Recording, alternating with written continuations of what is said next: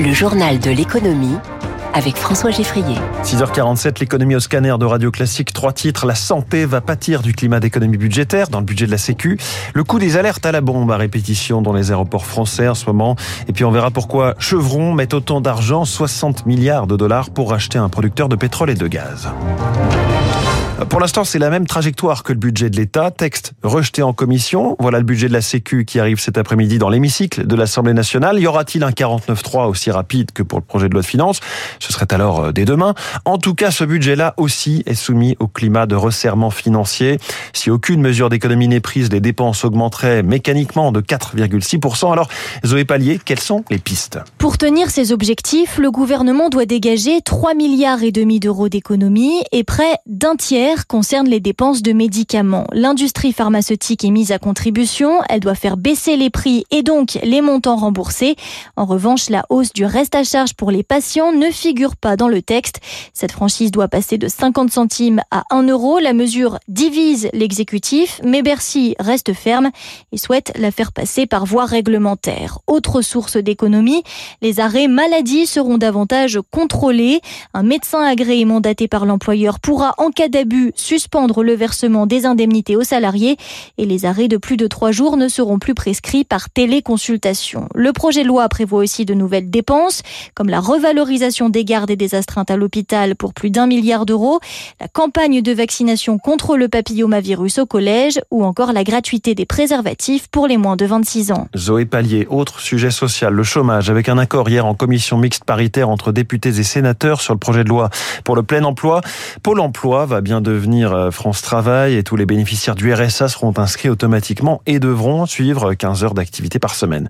L'assurance chômage, réformée plusieurs fois depuis l'arrivée d'Emmanuel Macron à l'Elysée, une nouvelle négociation est en cours. Alors on a de premières indications sur une mesure qui est en vigueur depuis deux ans, la dégressivité des allocations, une baisse de ce que touchent certains chômeurs, en l'occurrence les cadres, au bout de six mois sans emploi, jusqu'à 30% de baisse.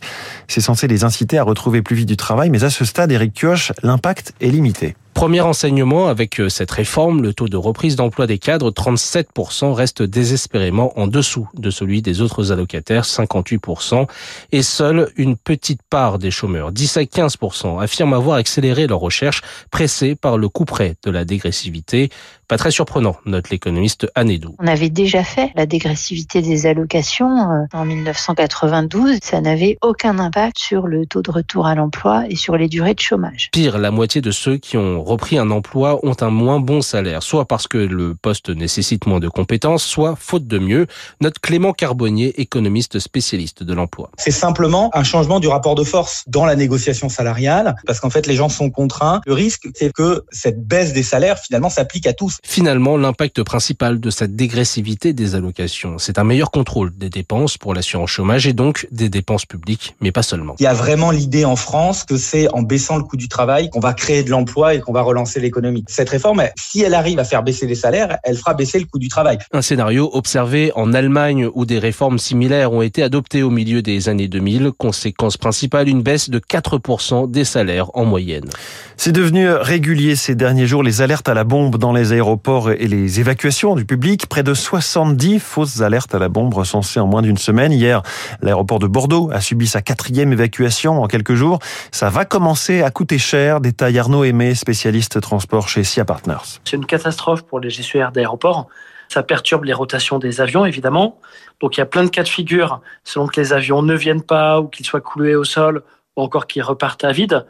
Si on ajoute à ça les pertes qui sont liées à la moindre consommation des voyageurs dans l'aérogare, eh bien, ça devient des montants euh, très importants.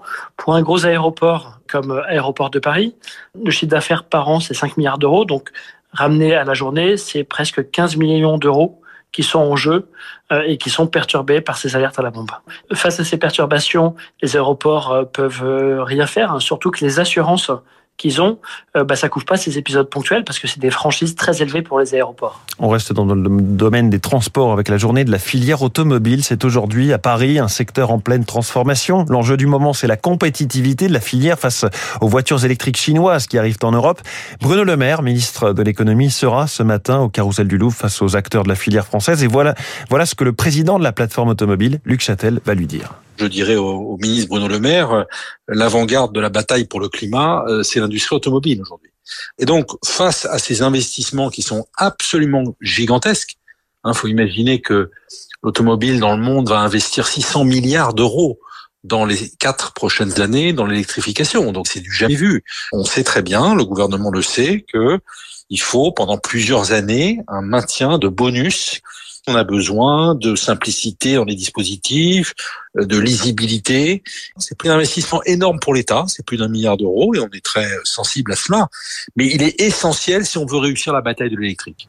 L'industrie automobile aux États-Unis, elle fait du surplace. L'usine Stellantis de Sterling Heights dans le Michigan rejoint le mouvement de grève. Cela fait 6800 ouvriers de plus et un total de 40 000 grévistes, 27% des effectifs du pays. Les États-Unis où les grandes manœuvres continuent dans le monde du pétrole après le rachat de Pioneer par ExxonMobil pour 60 milliards de dollars il y a deux semaines. C'est maintenant au tour de Chevron de payer la même somme, 60 milliards, pour s'offrir Hess, un producteur de pétrole et de gaz. Céline Cajoulis. Avec cette opération, Chevron met la main sur 30% d'un bloc pétrolier offshore dans l'océan Atlantique, considéré comme l'une des plus grandes découvertes pétrolières au monde de ces dix dernières années, avec un potentiel de 11 milliards de barils de pétrole et de gaz. Situé à Guyana, un petit pays entre la Guyane et le Venezuela, le bloc est réputé pour son faible coût d'approvisionnement et sa faible intensité carbone. Chevron en profite aussi pour se renforcer dans le gaz de schiste, dont il est déjà l'un des leaders aux États-Unis, ainsi que dans les forages en eau profonde dans le golfe du Mexique et en Thaïlande. L'opération finalisée au premier semestre 2024 sera entièrement financée en actions. Une opération hors norme rendue possible par la crise de l'énergie qui a vu les résultats des compagnies pétrolières exploser, ce qui risque de durer puisque le baril semble bien installé au-dessus des 87 dollars. Céline Cajoulis, les marchés financiers, c'est encore le sujet des taux qui a animé la séance des États-Unis à 10 ans, ont dépassé les 5% en séance avant de se rétracter un peu. Côté indice, le Dow Jones a perdu un demi pour cent, le Nasdaq a grimpé de 0,27, le CAC 40 a gagné un demi pour cent à 6850 points. Le Nikkei est en ce moment quasi stable à Tokyo. L'euro grimpe un peu à 1,0683. Dans quelques instants, le journal de 7 heures, la météo et Gaël Giordana. L'entrepreneuriat, un défi au féminin, Bold by Veuve Clicquot donne une voix aux femmes qui osent. Anaïs Baru, bonjour. Vous avez créé il y a 9 ans Damae Médical avec le professeur Arnaud Dubois et David Siret. Tout commence avec d'heureuses rencontres alors que vous êtes étudiante au sein de l'Institut d'optique de Paris. On se rencontre autour de l'invention d'Arnaud, qui est de développer un microscope in vivo. Aujourd'hui, quand vous allez voir un dermatologue, il regarde à l'œil nu, puis à l'aide d'une loupe, les grains de beauté suspects. Et s'il a un doute, il est obligé d'effectuer une biopsie, un prélèvement du tissu qui est envoyé au laboratoire d'analyse. Et donc là, ce qui a été développé, c'est un microscope. Donc c'est le dermatologue qui a un outil qui ressemble à un échographe qui pose au contact du patient et il voit directement l'intérieur des tissus de la peau à l'échelle cellulaire. Il peut éviter des biopsies inutiles, mettre en place le traitement, le suivre dans le temps. Donc on lui amène cette nouvelle modalité d'imagerie qui lui permet de révolutionner sa pratique pour mieux prendre en charge les cancers de la peau. Le prix Bold by Veuve Clicquot a été pour vous une caisse de résonance à un moment clé. Le prix a eu un impact euh, très particulier parce qu'il est intervenu très tôt dans la création de la société alors qu'on n'avait pas encore de produits. On était 10 à l'époque. Qui dit technologie médicale dit euh, besoin d'investisseurs sur des temps longs avec de la validation technique, des études cliniques. Et ce prix est intervenu juste à temps pour faire euh, notre première levée de fonds. Belle concordance des temps. Merci Anaïs Baru. Bold by Veuve Clicquot, engagé depuis 50 ans pour soutenir les femmes entrepreneurs. Toute l'actualité sur veuveclicquot.com. L'abus d'alcool est dangereux.